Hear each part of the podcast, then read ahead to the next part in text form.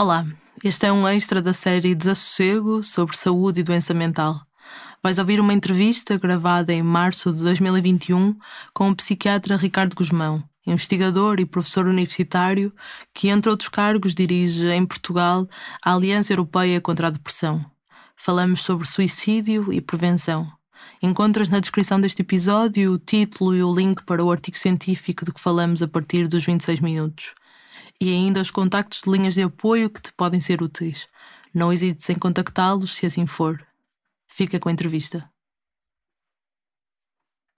Um, ler uma citação. Um, o suicídio, como sexo, é uma característica humana que nem mesmo a mais perfeita sociedade pode eliminar. Isto é uma, uma citação do, do ensaísta britânico Al Alvarez, num, num, num ensaio que ele tem sobre, sobre suicídio, um, de 71. Uh, eu perguntava-lhe se acha que o suicídio é um fenómeno social inerente às sociedades humanas.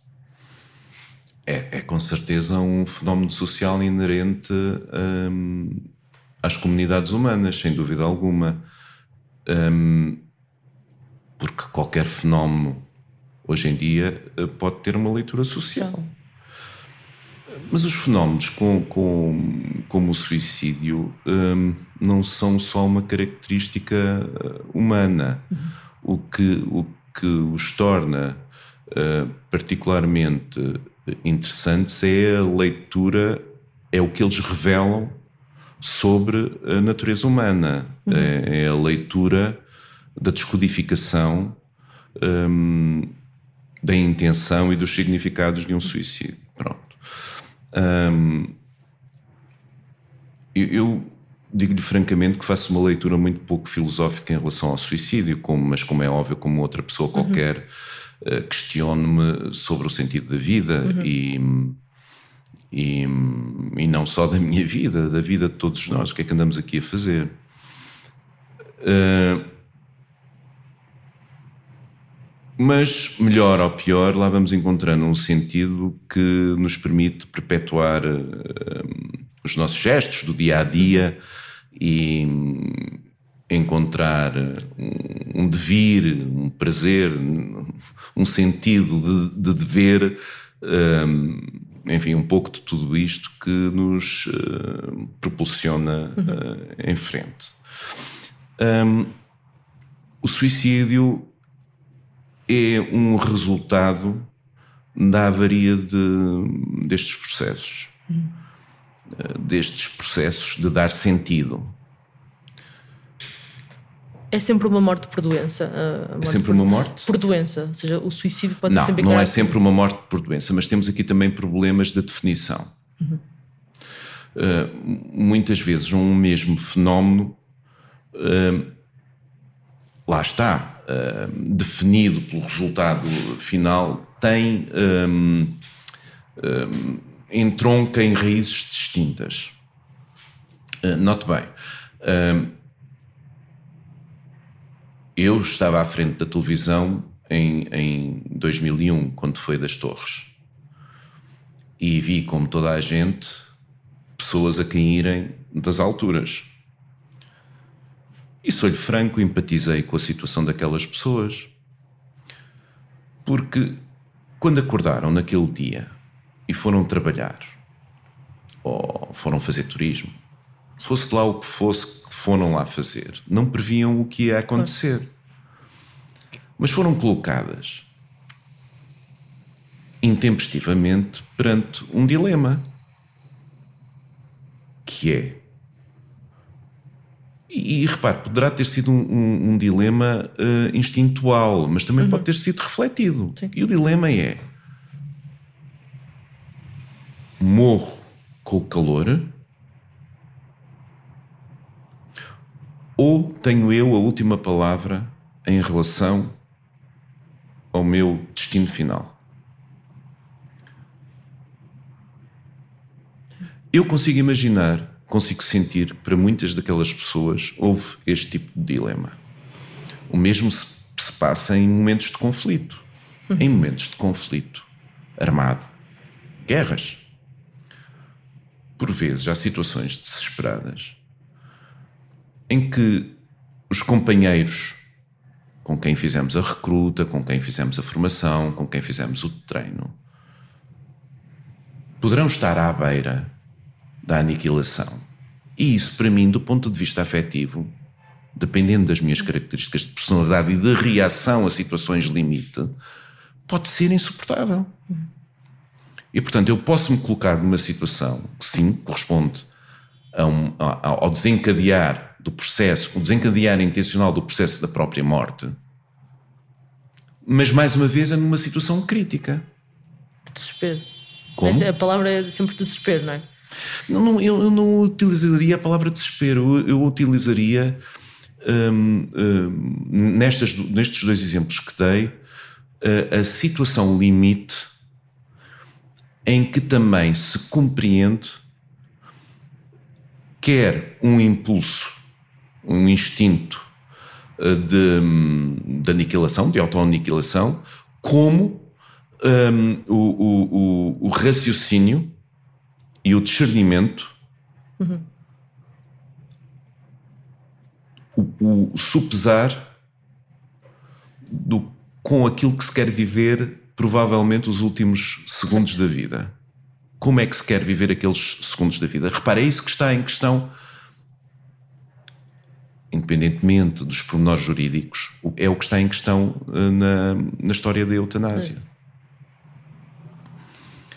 Na história da eutanásia, eu chamo-lhe história, mas enfim, é um assunto muito sério. O que está em questão é.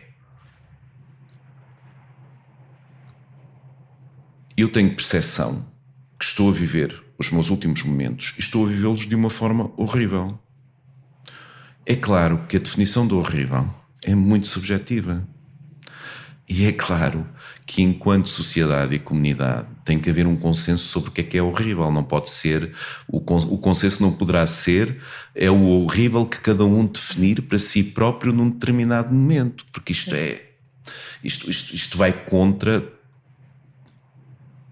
todas as possibilidades de, de, de autorregulação de uma sociedade.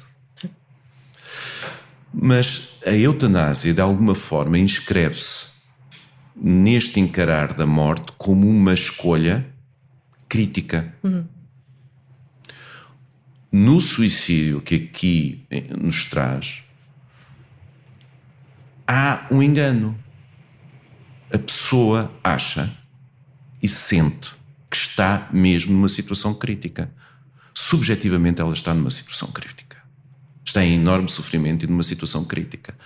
O problema é que não tem um edifício onde se encontra a derreter a mil graus centígrados, não está debaixo de fogo, nem tem uma doença terminal que efetivamente vai levar a uma morte agonizante em pouco tempo.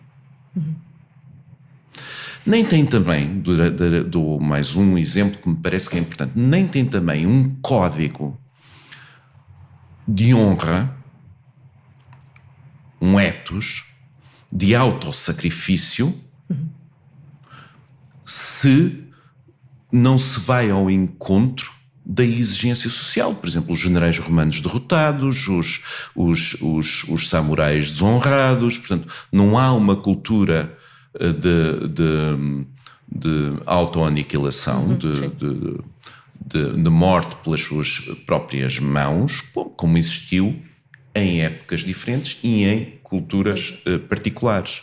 Portanto, não é disso que estamos a falar. Estamos a falar de algo que é identificável, esperável, mas, nem, mas não é fácil uh, discriminar uh, a cascata de acontecimentos que levam até a um, a um processo que pode resultar de facto na morte da pessoa, mas em que há um engano. Há de facto um equívoco.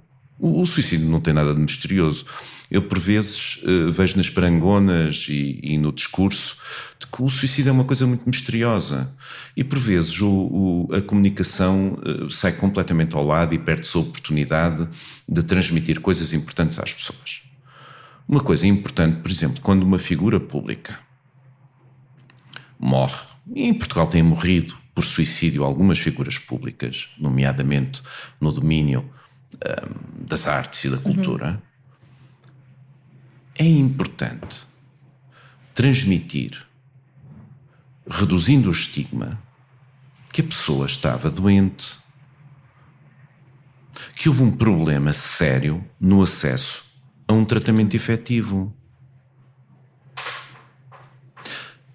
Que provavelmente, se estes elementos do estigma tivessem sido mais bem geridos e melhor ultrapassados, aquela morte dramática, chocante, perplexificante, talvez não ocorresse. Uhum. Há uma. Há uma aceitabilidade social em relação ao suicídio que parte de uma premissa absolutamente iludida e algo infantil e ingênua que é quando a pessoa se mata, na realidade está a exercer um direito que lhe assiste de autodeterminação. Não está nada.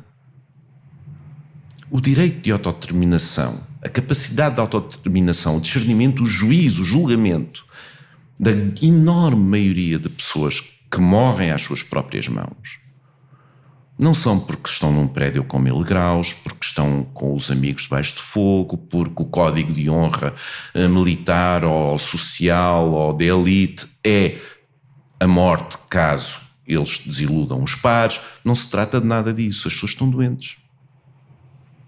Estão doentes e, por circunstâncias internas a elas, proximais, por circunstâncias sociais, muitas vezes incontroláveis, também proximais, e por circunstâncias mais distais que as tornam vulneráveis à precipitação desta cascata de, de eventos, desta constelação observável de eventos, o processo entra em marcha e, por vezes, de facto resulta em suicídio. Ou seja, o suicídio, 95 ou mais por cento dos suicídios são complicação de doenças mentais. E é importante que as pessoas não confundam um, suicídio com o exercício de, da sua liberdade individual. Exemplo. Tal como é muito importante que as pessoas não confundam um, eutanásia com suicídio assistido. O suicídio assistido, a mim, preocupa-me enormemente porque me parece a validação comportamental do processo de tirar a morte a si próprio. Uma sociedade que facilita a morte de uma pessoa em sofrimento, assegurando que essa pessoa está capaz para o decidir e que assume o gesto como um ato médico, parece-me que ser uma sociedade muito mais consciente e muito mais autorregulada. Uhum. E eu acho que esta diferença é muito importante.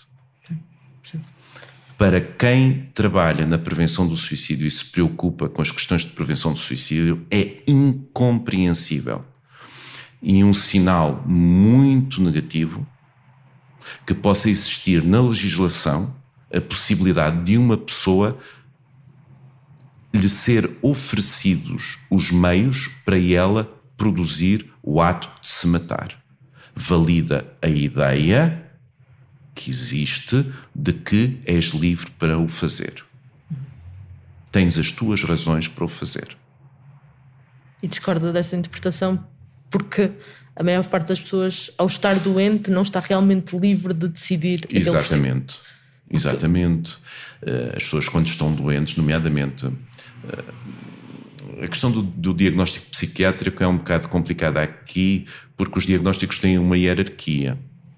E, portanto, uma pessoa afetada por esquizofrenia, que é uma doença psicótica funcional, eh, pode, de facto, por estar doente, pode eh, tomar a sua vida. Mas há um mito folclórico na psiquiatria que isso acontece porque a pessoa tem vozes. Uhum que, de comando que a impelem a, a, um comportamento dessa natureza. Isso é raríssimo. O que nós sabemos é que as, as pessoas com esquizofrenia, eh, quando se matam, percebe-se que estavam numa, numa depressão pós-psicótica ou num estado depressivo. Aliás, eh, por exemplo, as pessoas com demência frequentemente a razão de, de, suicídio terá a ver com uma reação, reação de catástrofe, um, um, momento de lucidez em que constatam as suas uh, limitações. O que é terrível na depressão é que há um elemento de lucidez associado a ela. É como se o nosso aparelho de recalcamento de tudo o que é desagradável na vida e de tudo o que não faz sentido na vida se avariasse. E, e isso é terrível porque uhum. as pessoas deixam, só veem de facto os males da vida. De facto, a vida não tem só coisas boas, tem coisas boas, tem, tem coisas más. Mas quando as pessoas eh, estão num estado depressivo, seja doença, seja um estado associado a outra doença, uh, só veem as coisas muito, muito cinzentas. Elas próprias, o mundo, os outros, o futuro, o passado, não, não há nada de positivo. Uhum. Muitas vezes aquilo que há de positivo é aquilo que já partiu, ou aquilo que já existiu, e portanto nada vale a pena. E depois, se houver uma cultura permissiva hum, da solução suicidária, seja implícita, porque não a explica, não é só não a condenar, não a explica não, não, um, não a discute. Certo. Não assume posições em termos de e, o eto, o etos, uh, os valores sociais são um, it's your business. Certo. Se isto acontece numa sociedade, de facto, um, não reconhecemos que isto é um problema de saúde e um problema de saúde pública. Uhum. E depois temos o problema de em Portugal o, nem tudo é aquilo que parece. E isso parece-me que tem uh, alguma hermenêutica associada. Ou seja, desculpe-me, uh, não queria ser enigmático, mas a verdade é que é enigmático que em Portugal consigamos. Eu não sei se Portugal estará tão na cauda do mundo um, rico e está, está, tem maus lençóis em muitos indicadores. Mas eu não acredito que haja um indicador tão mau quanto o falseamento das mortes por suicídio. É que repara, o suicídio é o único indicador de saúde mental dos Sustainable Development Goals muito falados, muito debatidos a nível mundial. É o único. Mas em Portugal, nós não sabemos quantas pessoas morrem por suicídio. Porque na realidade, evita-se codificar o suicídio. E codifica-se uma coisa que deveria ser um resíduo, que é a morte violenta por motivo indeterminado. E codifica-se também entre os acidentes. Porque não, não Isto é um fenómeno que... internacional. Mas em Portugal é um fenómeno com uma dimensão que obrigaria alguma, alguma intervenção um, top-down, porque não é aceitável que quase todas as mortes violentas, estamos a falar de 85% das mortes violentas indeterminadas, que são muitas, são quase tantas como o suicídio, quase tantas que são, que são diagnosticadas dessa maneira sejam, sejam no, em hospitais, lares, cuidados continuados. Mas ainda assim, nos, nos, no Instituto Nacional de Medicina Legal, 10%, há 10% de mortes violentas que são indeterminadas. Pela Europa toda, não se aceita que um sistema tenha qualidade quando existem mais do que 2% de mortes violentas indeterminadas. No conjunto das mortes violentas, não se aceita que mais de 2%. O número de 2% é o, é o, é o limite. Em Portugal, uh, são 20%. Isso significa quantas mortes? Tem ideia? Desculpa? Quanta, quantas pessoas é que, que isso poderá estar a referir, estes números dos. dos... Estou-me a referir a, a, entre 800 a 1000 pessoas anualmente. O, o, a morte violenta é um, uma morte relativamente rara. Por acidentes, não tanto, mas por homicídio e por suicídio é, do ponto de vista epidemiológico, da distribuição matemática uhum. e, dos determinantes que, que, que, que produzem, é, é, é, aquilo que se chama, designa um evento raro, o que quer dizer que tem uma distribuição um, um bocadinho aleatória. Uhum. Só quando conseguimos observar uh, grandes volumes de dados e, e, em séries temporais é que conseguimos perceber melhor a dimensão do, do fenómeno. Um, mas, mas ouça, sei lá, são mil suicídios registados e serão 800 ou 900 mortes indeterminadas. E depois vemos alterações nos acidentes que percebemos que são artificiais. E depois, de facto, vamos ver quem são as. O que, é, o que é que justifica aquele acréscimo de acidentes? Por causas, por grupos etários, por género, por regiões, e conseguimos perceber que houve ali qualquer coisa que se passou mal ao nível do registro. Uhum. Mas acha que este subregistro é, é intencional? É negligência? Acho que é intencional e bem intencionado muitas das vezes. Mas dá conta de um, de um terrível estigma. Porque hum, não fica bem em algumas regiões uh, um familiar suicidar-se por causa do estigma, porque uh, se, repare, na Idade Média, em Portugal, em Portugal o, o, o, suicídio nunca foi um crime em Portugal. Mas em alguns países a nível global o suicídio ainda é um crime. É? Na Idade Média, em Inglaterra, em França, ou seja, nos países mais dominantes, um tipo que se suicidava era cortado aos pedaços, era amarrado com correntes a uma carroça e era passeado pela urbe. O corpo não pertencia às pessoas. Pertencia a algo uh, uh, mais transcendente, mais. mais portanto, o, o suicídio sempre foi muito mal visto no direito canónico continua a ser eh, pecado. Como? No direito canónico, ou na, na claro. uma parte da Igreja Católica é um sim, pecado, não é? Sim, mas foca-se demasiado a questão na Igreja, sabe? Porque uhum. uh, não, não, não digo que não seja importante, uh, mas não são só motivos religiosos. Há também motivos, por vezes, financeiros. Não há grande. Eu já li a lei, a lei diz que de facto ao fim de um ano há um período de carência, de, por exemplo, do, seguro de hipotecas uhum. uh, de um ano, mas, mas ninguém o aplica.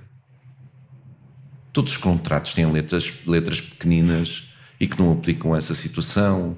Portanto, há a legislação que de facto faz falta, há campanhas de educação que fazem falta e, principalmente, há princípios de execução técnica correta e alguma reorientação ética no sentido de realizar uh, registros bem feitos. Mas eu nem sei se, se esses registros são, são ensinados na faculdade, sabe? Uhum. Eu não aprendi. E também nunca tive em condições de, de dar essa parte da matéria.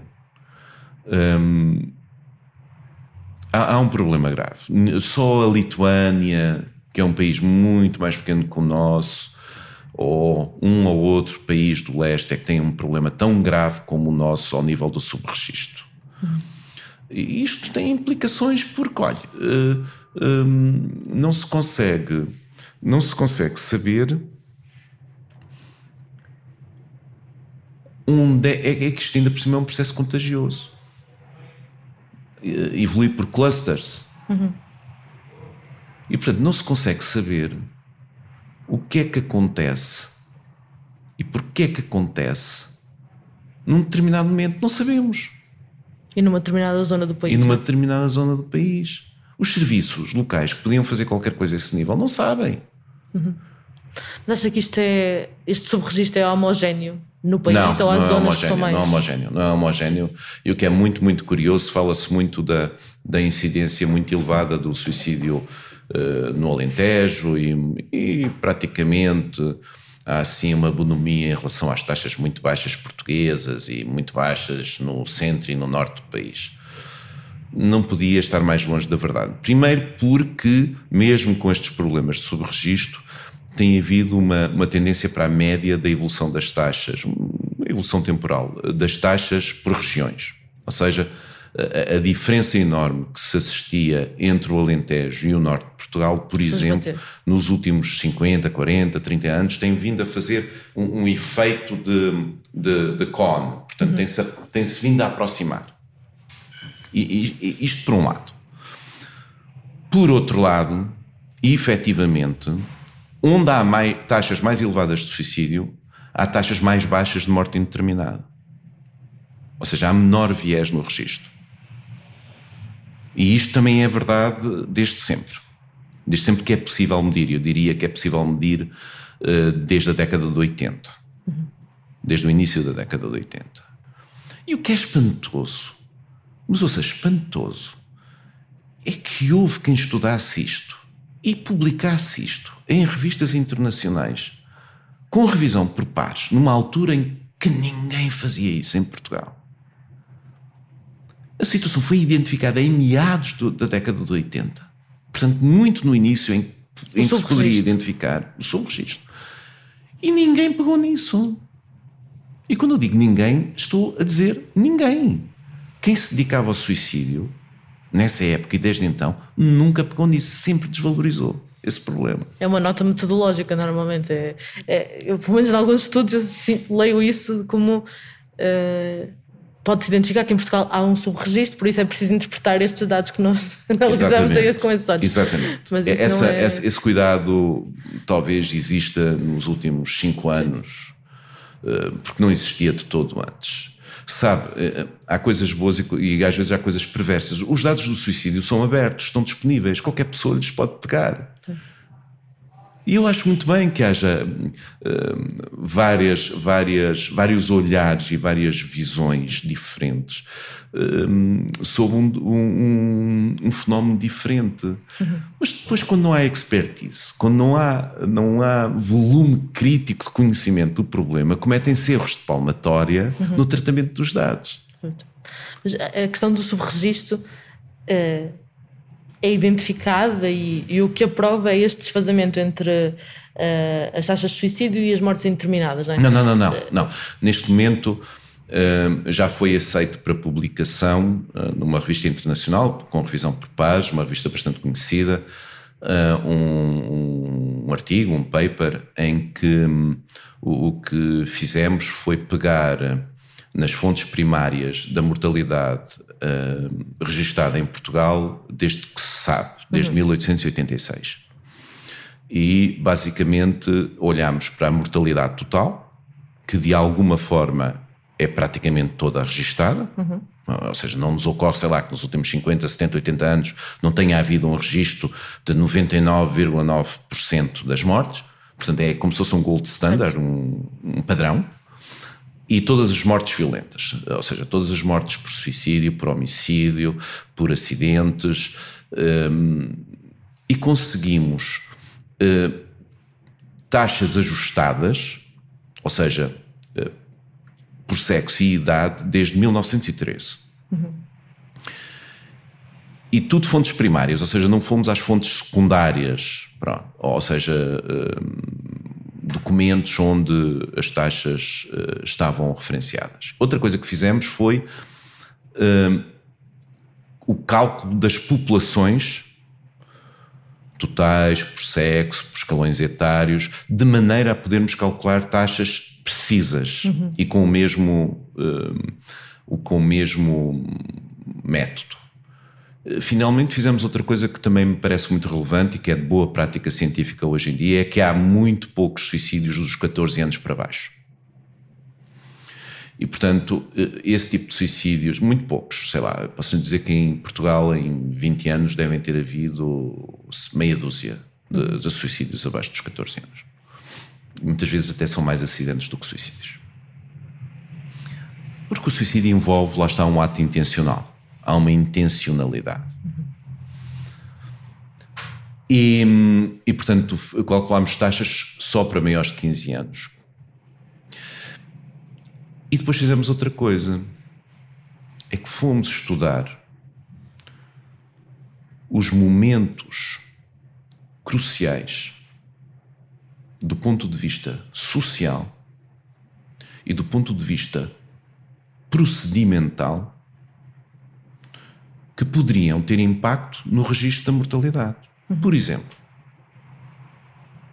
houve alterações políticas importantes nos últimos 130 e tal anos. Era a monarquia, passou à república, depois o Estado Novo, depois de novo a república, a democracia, isto em numa visão macro. Mas houve também alterações no ciclo económico. Houve anos de recessão e houve anos de crescimento. E fomos às fontes uh, nacionais uh, uh, acreditadas que estudaram esses elementos. E fomos fazer ainda outra coisa, fomos ver as reformas nos, na, na, nas agências que foram criadas em 1886 e que hoje são a, DG, a Direção-Geral de Saúde e o NEM, mas tudo isto passou por muitas reformas, muitas alterações ao longo de 130 e tal anos, em anos precisos. E listámos isso tudo. E depois também fomos ver as alterações da classificação das mortes, que também, desde 1800 e tal, têm evoluído. Em Portugal estão na décima versão, de, de, de, catálogo, digamos assim, vai evoluir em breve para a décima primeira. E todos estes anos em que há uma mudança, aplicámos um, uma, uma metodologia em que, para perceber se os momentos de mudança na taxa de suicídio eram compreensíveis ou se eram saltos uhum. artificiais devido às mudanças de regime, dos ciclos económicos, dos procedimentos, da, da uhum. nosologia, das, das, reformas ao nível das. das... E eu, eu, não conheço nenhum estudo que tenha feito isto até agora, em nenhum lado do mundo, mas era um estudo, se calhar, porque não havia nenhum país do mundo que precisasse tanto de um estudo como este. E o que o estudo nos demonstra é que todas as conclusões de elos causais publicados em Portugal até ao momento caíram por terra. Por todas as grandes mudanças de taxas de suicídio são causadas por mudanças no registro. Quando se afina o registro e. Porque é um, é, um, é um modelo matemático que, que avalia uh, se a mudança numa determinada série numérica, que são as uhum, taxas de suicídio, uh, faz sentido do ponto de vista. Um, da, da, totalidade da série ou se de facto há outras séries uhum. que estão em paralelo que explicam aquilo. E neste caso e é faz, é como se fizesse, sei lá, é como se fizesse um, um, um, uma grande flecha para cima ou para baixo. Uhum. Portanto, é visível, pronto, e permite tirar conclusões uh, ainda que prudenciais, que, que apontam na direção de que não, não houve aumento da taxa de suicídio com o Estado Novo. Não foi o regime fascista, não foi a opressão das pessoas que fez com que houvesse mais, mais, mais suicídios. Houve foi muitos mais suicídios registados, porque de facto a máquina de, de, de apuramento da mortalidade melhorou substancialmente naquele período. Uhum a par do crescimento económico.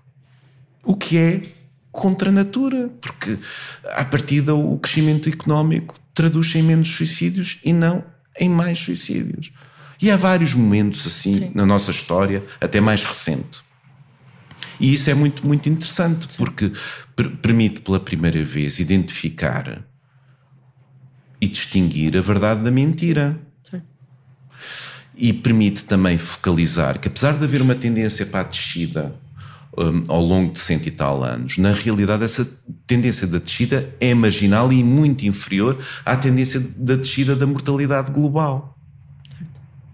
Uhum. O que identifica este declive menos acentuado da descida de suicídio como um problema de saúde pública incontornável. Certo. Sim, Falando através do, do subregistro, que consequências é que tem uh, práticas? Então, as consequências práticas, veja bem, olha lá. De repente telefonavam-lhe e diziam que uma pessoa que você conhecia bem, com a qual cresceu, familiar afastada, amiga de infância, foi encontrada pendurada eh, por uma corda uh, da varanda de casa, por hipótese. Você fica chocadíssima. Era a última coisa que você esperaria. Uhum. Você tem que dar algum sentido a isto. Se era realmente uma pessoa muito próxima, você vai ficar triste e vai ficar um bocadinho revoltada. Mas o que foi isto? A questão é se você consegue digerir isto ou se este luto se vai complicar e você vai arranjar uma daquelas chatices que levam que as pessoas vão aos psiquiatras. Ora bem, a questão é que cada pessoa que morre por suicídio deixa entre 3 a 8 sobreviventes desse suicídio, ou seja, pessoas com quem tinha laços afetivos uhum. fortes ficam em luto. E aparentemente o que nós sabemos é que o luto das pessoas apanhadas de repente por uma morte súbita e por uma morte súbita por suicídio é pior, complica-se mais vezes e origina mais suicídios. E este assunto, de facto, é muito pouco abordado também pela, hum, pelos serviços uh, portugueses. Uh, não, não se vê em serviços em que, que eu conheça, não se vê em serviços de psiquiatria em que uh, haja a preocupação de proativamente reduzir o risco nas pessoas que perderam familiares uhum. por suicídio. Porque é um trabalho um pouco mais especializado, não é? O trabalho do luto numa área particular, uhum. em que as pessoas ficam muito zangadas também porque se sentem abandonadas e agredidas. Atenção. E com sentimentos de culpa. E com sentimentos de culpa e com sentimentos de, de,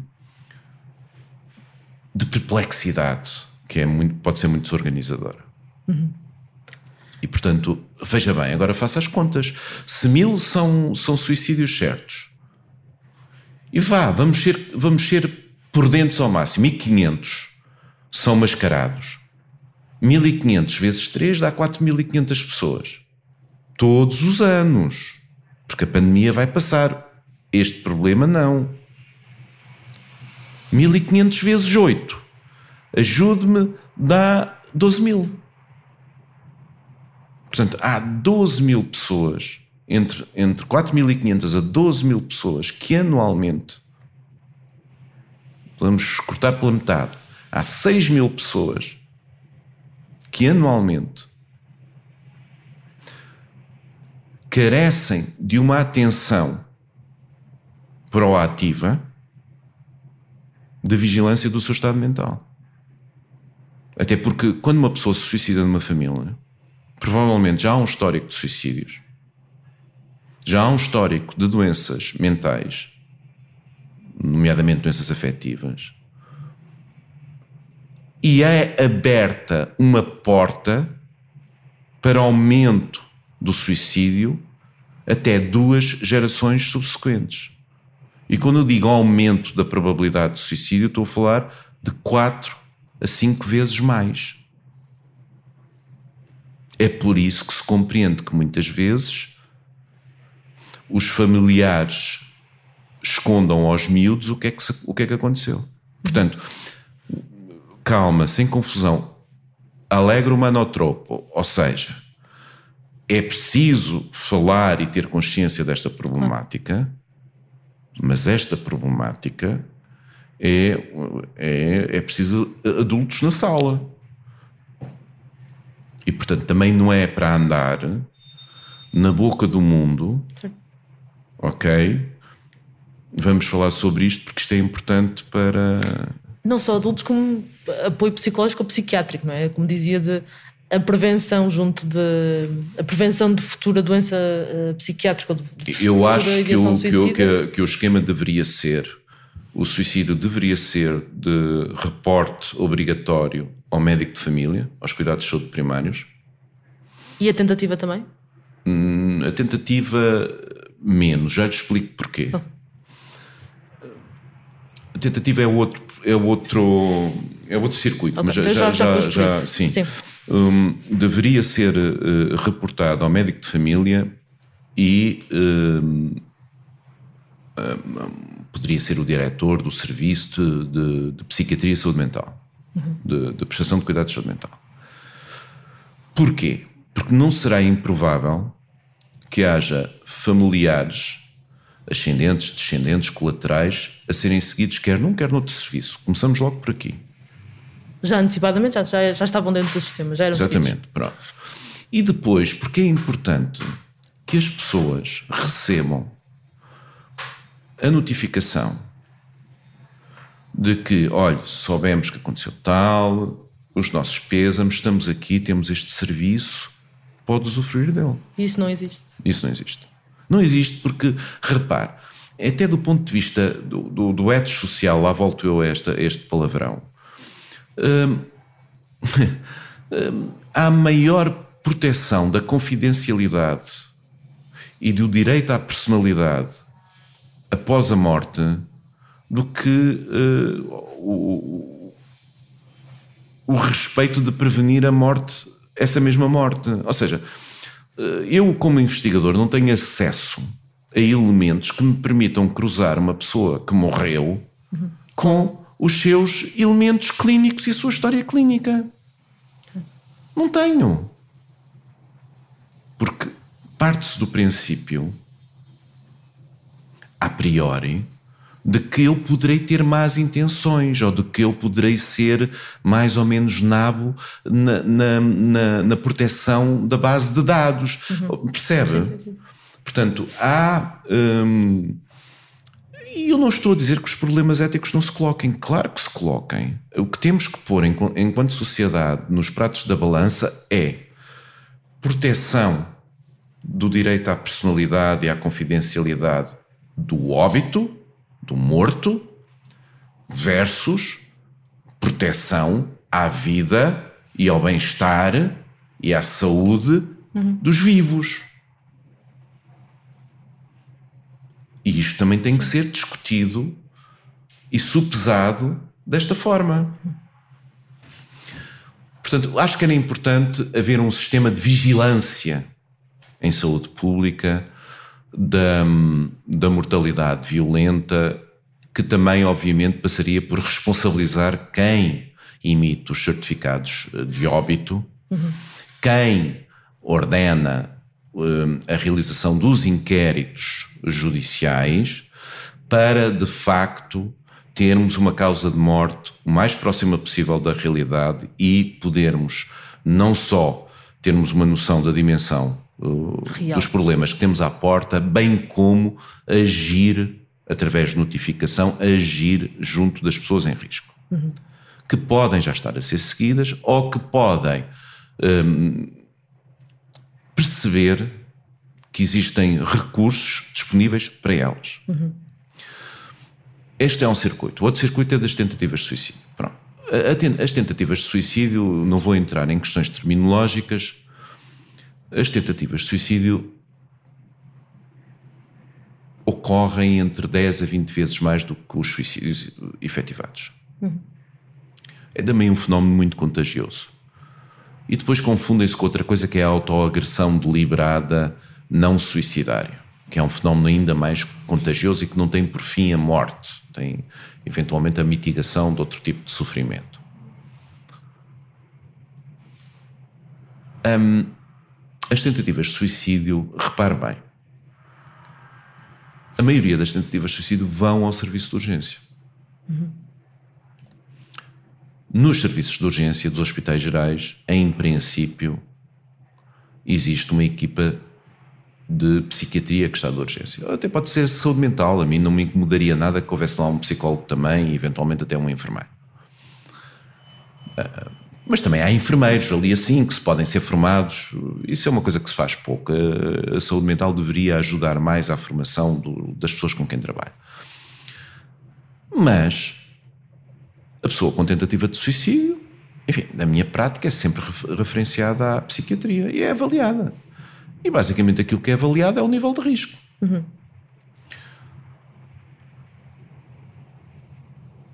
E um encaminhamento possível a dar à pessoa. Não há programas padronizados nem da avaliação de risco, que é muito diferente, de serviço para serviço, pessoa para pessoa, e eu já tenho assistido a serviços em que me parece, isto é grave de se dizer, em que me parece que a avaliação de risco especializada é muito pouco especializada. Em que se depende muito da pessoa que se encontra. Depende da formação. Depende da formação e, mais uma vez, depende da importância que se dá uh, ao tema. Sim. E o tema, obviamente, que é crucial. Como é que, ou seja, como é que em psiquiatria se pode evitar uh, uh, o motivo mais óbvio de morte, de complicação e morte uh, da área? Era a mesma coisa que os, que os internistas passarem ao lado das mortes súbitas por infarto maciço. Quer dizer, não, não havia cá INEMs, nem desfibrilhadores na rua, nem nos sítios de grande aglomeração, nem formação para a reanimação, porque não era uma preocupação dos cardiologistas e dos internistas. Quer dizer, isto não faz sentido nenhum, não é? Uhum. Portanto, é óbvio que o suicídio é uma área eh, que, que será uh, grave.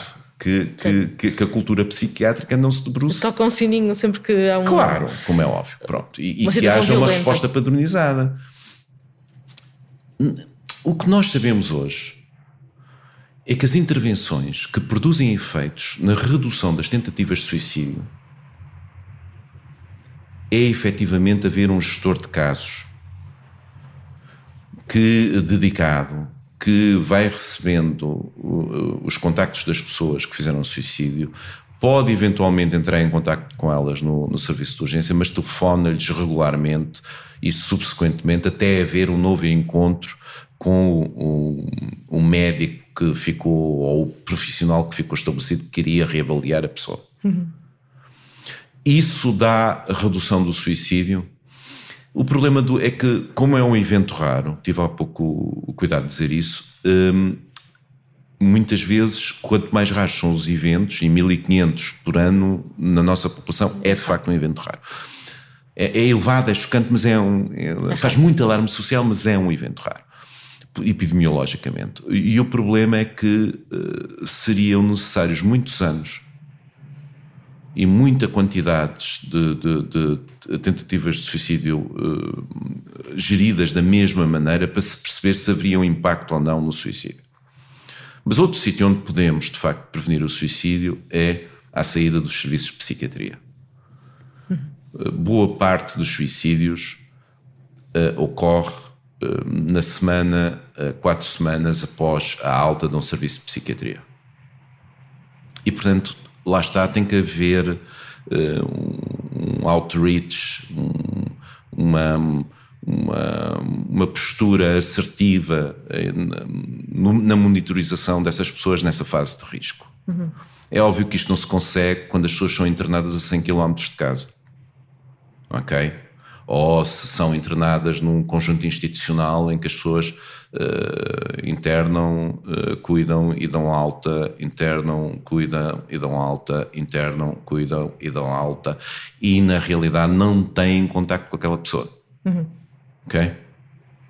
Quando diz ter alta dos serviços de psiquiatria, é ter alta do internamento, por exemplo, que acontece É ter alta do internamento. Não, é não ter alta de ter Sim, das não, consultas. Não, não, não. É ter alta do internamento. Pronto. Ter alta do internamento. Um, e, e, e, basicamente para já já era, já era um arco-íris eh, se nos próximos 3 a 5 anos fossem tomadas medidas a este nível. Uhum. Depois da pessoa ter alta do internamento, eh, uma pessoa que. Não, há pessoas de mais risco, ou seja, se você tem uma doença afetiva, uhum. uma, ou seja, uma doença do, do tipo depressivo uhum. ou mesmo bipolar, e e tem ideação de morte não negligenciável e um passado de tentativas de suicídio ou suicídios na família, uh, portanto, e mais determinantes que de facto uh, clinicamente nós sabemos que eles se agregam numa, numa probabilidade mais elevada naquela pessoa de prossecução no suicídio do que noutra pessoa. Um, é, são essas pessoas que devem ser mais assertivamente uhum. monitorizadas. Uhum.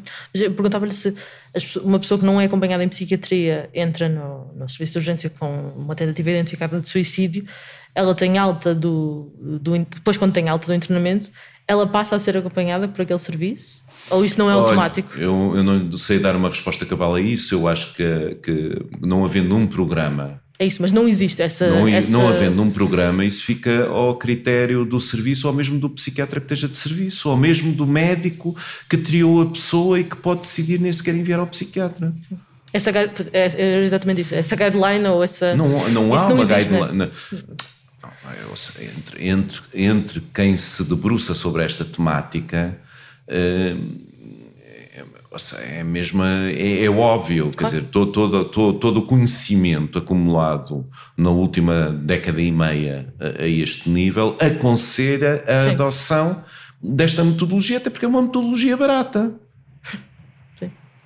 É uma metodologia fácil de implementar, é barata, certo? Não, não tem nada de problemático, não, não é uma pessoa sair da sua área de conforto e implementar um programa novo.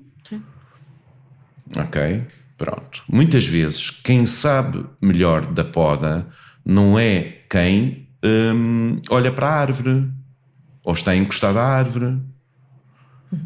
E muitas vezes hum, hum, os programas inovadores ou diferentes não são inovadores, muitas vezes a palavra inovação é fazer diferente. E com perspectiva de mais resultados, por isso simplesmente não avança porque quem está ao pé da árvore sempre a viu assim também não a consegue ver de outra maneira. Neste sentido, os serviços de urgência são um problema. Como? De, nesse sentido, os serviços de urgência são um problema. Não são nada, são o sítio adequado para ver as pessoas todas com, uhum. com, com crises e problemas de descompensação de saúde mental. Não podem estar lá num canto uh, mal cheiroso, cinzento, meio tenebroso, onde aqueles que lá estão uhum. com poucas condições uh, e onde não haja diálogo entre colegas e onde os doentes e as famílias se sintam discriminados e estigmatizados. Uhum. Percebo. Tendo em conta tudo isto, e sendo o, suicídio um evento raro, como, como referiu, a maior parte das vezes ele é evitável? A maior parte das vezes, até uma taxa residual, que não vou dizer qual é que é, é evitável, sim. É claro que sim a maior parte das vezes é evitável. Se bem que uh, há uma grande parte dos suicídios que não será evitável porque boa parte dos suicídios ocorrem sem contactos prévios com a saúde mental e no primeiro episódio suicidário, uhum. particularmente em homens de meia idade e esses são os que deixam as pessoas mais, mais perplexas. Mas repare, se calhar é uma pergunta que, que, que, revela aqui uma debilidade da minha comunicação, que é uma coisa também muito, muito importante, que são as campanhas de promoção de literacia em saúde mental. Porque há formas de comunicar. Por exemplo, agora o nosso governo arranjou um, uma, uma assembleia de sábios comunicacionais. Pronto desde o início, de facto, não houve cuidado na comunicação. E não houve cuidado numa coisa ainda mais importante, que é a percepção do que é que as pessoas iriam sentir e de como é que iriam reagir. Uhum. Isso é importante. E depois, claro, hum, hum, isto só peca por tardio. Eh, esta, esta comissão, a chegada desta comissão só peca por tardia. Por tardia. Muitos problemas provavelmente ter-se-iam evitado na gestão da pandemia Covid se eh, uma comissão desta natureza tivesse surgido ab início. Pronto. Mas há, há maneiras e maneiras de uh, fazer campanhas de promoção em saúde mental, incluindo o suicídio, sem que se diminua uh, o, a não naturalidade do suicídio. Uhum. Sem que não se normalize o suicídio.